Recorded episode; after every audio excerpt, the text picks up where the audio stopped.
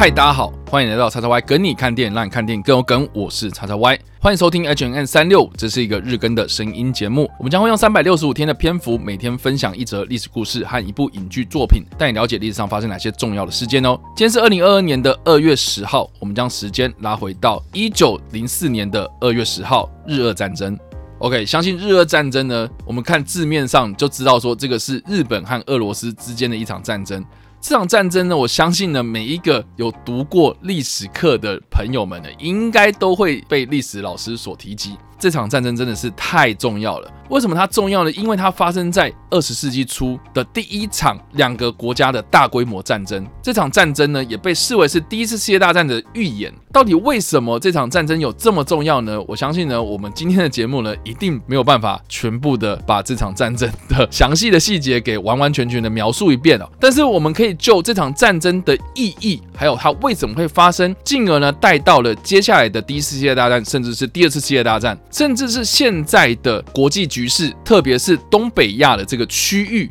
我们可以有更进一步的了解哦。有关热战争的背景呢，我们可以稍微把时间拉到二十世纪前。日本这个国家呢，它刚打完了一场非常漂亮的胜仗，也就是甲午战争。我不知道大家在读历史课的时候呢，历史老师有没有帮大家就是背一些口诀啊？我记得印象非常深刻，就是中日甲午战争发生的年份哦。我相信呢，大家最讨厌记年份了，但是呢，你知道只要记。一巴就死，就是一巴下去哦，一巴掌巴下去，他就死掉了。这样子，就是一八九四，就是中日甲午战争爆发的日子。那中日甲午战争结束之后所签订的马关条约呢，就是在战争的隔一年，也就是一八九五年，台湾跟澎湖被割让给日本的年代哦，就是从一九八五年开始起算。所以一九八五到一九四五年这段期间，就是台湾被日本统治的时期哦。你看这样就很好记了嘛，一八就死，一巴下去就死掉了。所以呢，其实大家可以仔细的想想哦，日本在明治维新之后，日本的明治天皇他掌握了日本的所有权力，并且全面的西化，进行大规模的改革，不管是在政治、政府的组织，还是军事上呢，都有一个非常革命性的改变。所以在明治维新之后呢，日本从来没有打过败仗。大家有没有想到这一点？真的是一个非常可怕的一件事情。所以在中日甲午战争之后，日本获得了台湾，这个对于日本来说可以说是国力大增啊，大增到什么样的地步啊？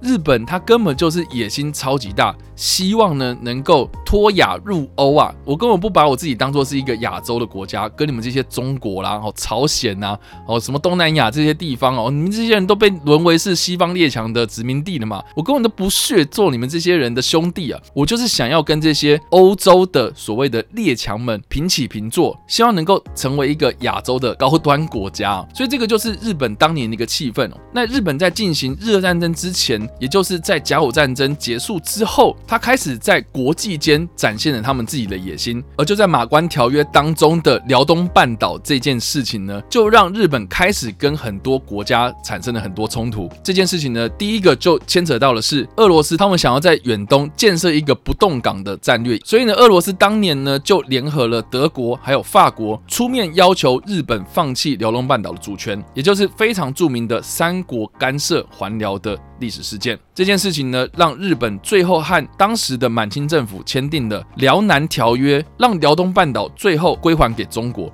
而当时呢，中国呢跟俄罗斯也签订了所谓的中俄密约，也就是全名为御敌互相援助条约，让中国的东北权力拱手让给了俄罗斯，让中国呢能够抗衡日本的这些野心。这样子的一个作为呢，就让中国的东北门户大开。因此呢，俄罗斯开始南下直逼北京哦，并且呢达成了租借旅顺港的这个协议。俄罗斯的舰队呢开始进驻到旅顺港之中。这件事情呢解决了当年俄罗斯他们极力在远东扩张，并且寻求太平洋的不动港来建立他们的海军势力有关哦，所以好不容易得到了一个不动港，这俄罗斯当然会希望说能够建设他们自己有关于港口的防御工事嘛，所以俄罗斯就这样子透过一步步的扩张，在中国的东北地区开始建立自己的势力。俄罗斯这样子渐渐南下的扩张，对比到日本渐渐从朝鲜半岛一路北上的这样子的扩张，很明显这两个人最后一定会在中国的东北打起来。果然，日本。跟俄罗斯真的最后在中国的东北，因为利益的纠纷开始展开了一场大战。这就是日俄战争爆发的一个历史背景。当时两国呢，透过不同的外交手段，对对方呢进行最后的通牒。哎，只要你不撤军哦，我就开始打你哦；只要你有什么样的底线跨过去哦，我就开始有动作反制你哦。就这样子一来一往之间呢，日本首先呢，在一九零四年的二月八号这一天，在没有宣战的情况之下呢，开始攻击在旅顺港当中的俄罗斯舰队。诶，怎么日本好像很常干这种事情呢？到了二月九号，俄罗斯呢就对日本宣战。到了二月十号这一天呢，日本政府正式的对俄罗斯宣战，两国爆发了日俄战争。所以呢，我们今天所介绍的二月十号呢，其实在某种情况之下呢，它是定义日俄战争正式爆发的时间。当然呢，如果要严格算起来，在二月八号日本去攻击在旅顺岛当中的俄罗斯舰队这一天呢，其实也是某种程度上的日俄战争爆发的日期。但是不管怎么样呢，日俄战争的战场呢，就是在中国的东北领土上面大辣辣的这样肆无忌惮的开战哦。所以呢，其实这件事情对中国来说呢，是非常的羞辱哦。哎，你们两个外国的军队在我家里面打架，这件事情对中国来说呢，当然是非常的愤怒。可是又怎么样呢？你实力就是。不如人家嘛，你还叫人家来保护你啊？当然就是会在我们家里面打架了嘛。所以热战争它表面上是日本跟俄罗斯这两个国家在打架，但是这背后呢，其实是跟中国息息相关哦。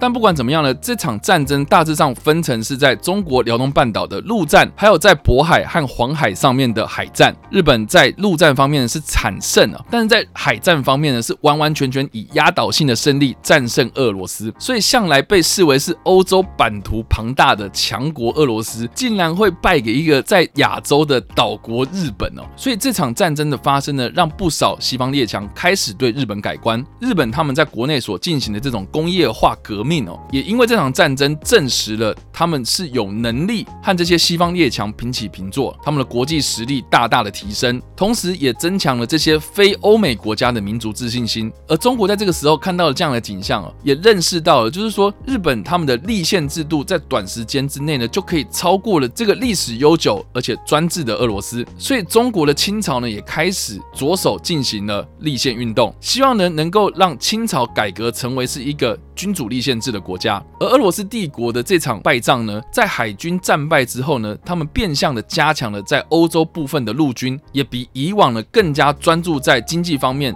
和非军事方面的成就。但是也因为这场战争呢，损失了他们维持帝国的常规军力哦，因此让俄罗斯的国内呢产生了一连串的革命事件。这也是我们在一月二十号所介绍的1905年所爆发的血腥星期天，也导致了俄罗斯第一次革命的导火线。所以日俄战争呢，其实不管是对日本，还是俄罗斯，还是中国，甚至是全世界呢，都是一个非常好的教材。当然呢，日俄战争最后在美国的斡旋之下呢，在一九零五年九月五号这一天签订的朴兹茅兹合约而结束。日本国内的军国主义也渐渐的抬头。这也是为什么在日后的第一次世界大战还是第二次世界大战当中的日本军国主义为何如此的仓皇？热战争的成功，甚至是甲午战争以来，日本借由这样子加强军事力量，打赢了一场场胜仗。我想呢，这应该就是非常关键的原因啊。当然，有关热战争的电影呢，非常的多，不管是日本还是俄罗斯，甚至是中国呢，也有拍摄了很多不同的影视作品。我们在这边所介绍的电影呢，是在一九八零年所推出的《二百三高地》这部电影呢，你要直接。称它是二零三高地，其实也是可以的。基本上呢，二零三高地呢，就是在旅顺这个地方的一个小山丘，它的海拔呢是两百零三公尺而得名哦。这个地方呢，正好就是在热战争期间陆地上所爆发的旅顺之战，战况最为惨烈的陆战战场。这部电影的就描述了旅顺会战期间的日本和俄罗斯双方争夺二零三高地的战役。电影的故事呢，是以日本军官作为主视角，同时呢，也以一个平民前往战场作战、观察前线作战的惨况为辅，是一部对日俄战争的陆战方面有深刻描写的战争电影哦。我记得这部片我在小时候看的时候真的是吓疯了，你知道吗？里面呢，我印象非常深刻，有个桥段哦，就是日本跟俄罗斯双方在壕沟战僵持不下的状态之下呢，日本在一个夜晚之中死守这个壕沟，每个官兵呢都非常的饥饿，所以这个时候呢，有两个士兵抬着用麻布袋捆成的白饭，这样子跑跑跑跑到前线了，然后说：“哎，饭来了，大家可以赶快吃饭的时候呢，哇，大家蜂拥而上啊，赶快用手啊这样子扒饭来吃。结果这个时候呢，看到那个饭上好像有卤汁啊，哦，就是红红的东西，哎，这个。好像很奇怪，所以开始有人问说：“哎，这个红红的是什么东西？”啊，有人就说：“啊，这个可能是卤肉汁嘛。”经过了近看才发现说：“哦，原来那上面都是血啊，是血这样子啊。”所以很多人就开始不管这些东西啊，就是真的很饿啊，不管是血还是卤肉汁啊，全部都用手这样一直扒饭，这样一直吃一直吃，可以看得出来，就是说。在那个战争非常惨烈的状况之下，你真的是顾不得那么多，你只希望填饱肚子，好好的拼过、撑过这个晚上，拿下这个二零三高地之后呢，我们就可以赶快回家。这部电影的，在一些细节上面的呈现，我觉得是相当的细腻哦。因为一部战争电影呢，你呈现这些战场上的浩大声势，其实观众看到最后面是会非常的无感的。所以你在呈现这些战场上小人物的这些细节，就可以达到一个非常强烈的戏剧张力哦。大家如有机会看看这部一九八零年代的日本老电影哦，我相信呢，放到现在二零二二年的今天，也是一部非常值得一看，而且。反思当年日俄战争惨况，再看看这场战争对于历史意义的重要性，我相信呢，这部电影呢会带给你相当强烈的感受哦。好了，以上呢就是我们今天所介绍的历史事件日俄战争，以及我们所推荐的电影《二百三高地》。不知道大家在听完这个历史事件的介绍之后有什么样的想法，或是你有没有看过这部电影呢？都欢迎在留言区帮留言，或者在 YouTube 首播的时候来跟我们做互动哦。当然呢，如果你喜欢这部影片或声音的话，也别忘了按赞、追踪我们的脸书粉丝团，也订阅我们 YouTube 频道、IG 以及各大声音平台，也别忘了在 Apple Podcast 和 Spotify 上留下五星好评，并且利用各大的社群平台推荐和分享我们的节目，让更多人加入我们的讨论哦。以上呢就是我们今天的 H&M 365，希望你们会喜欢。我们下次再见，拜。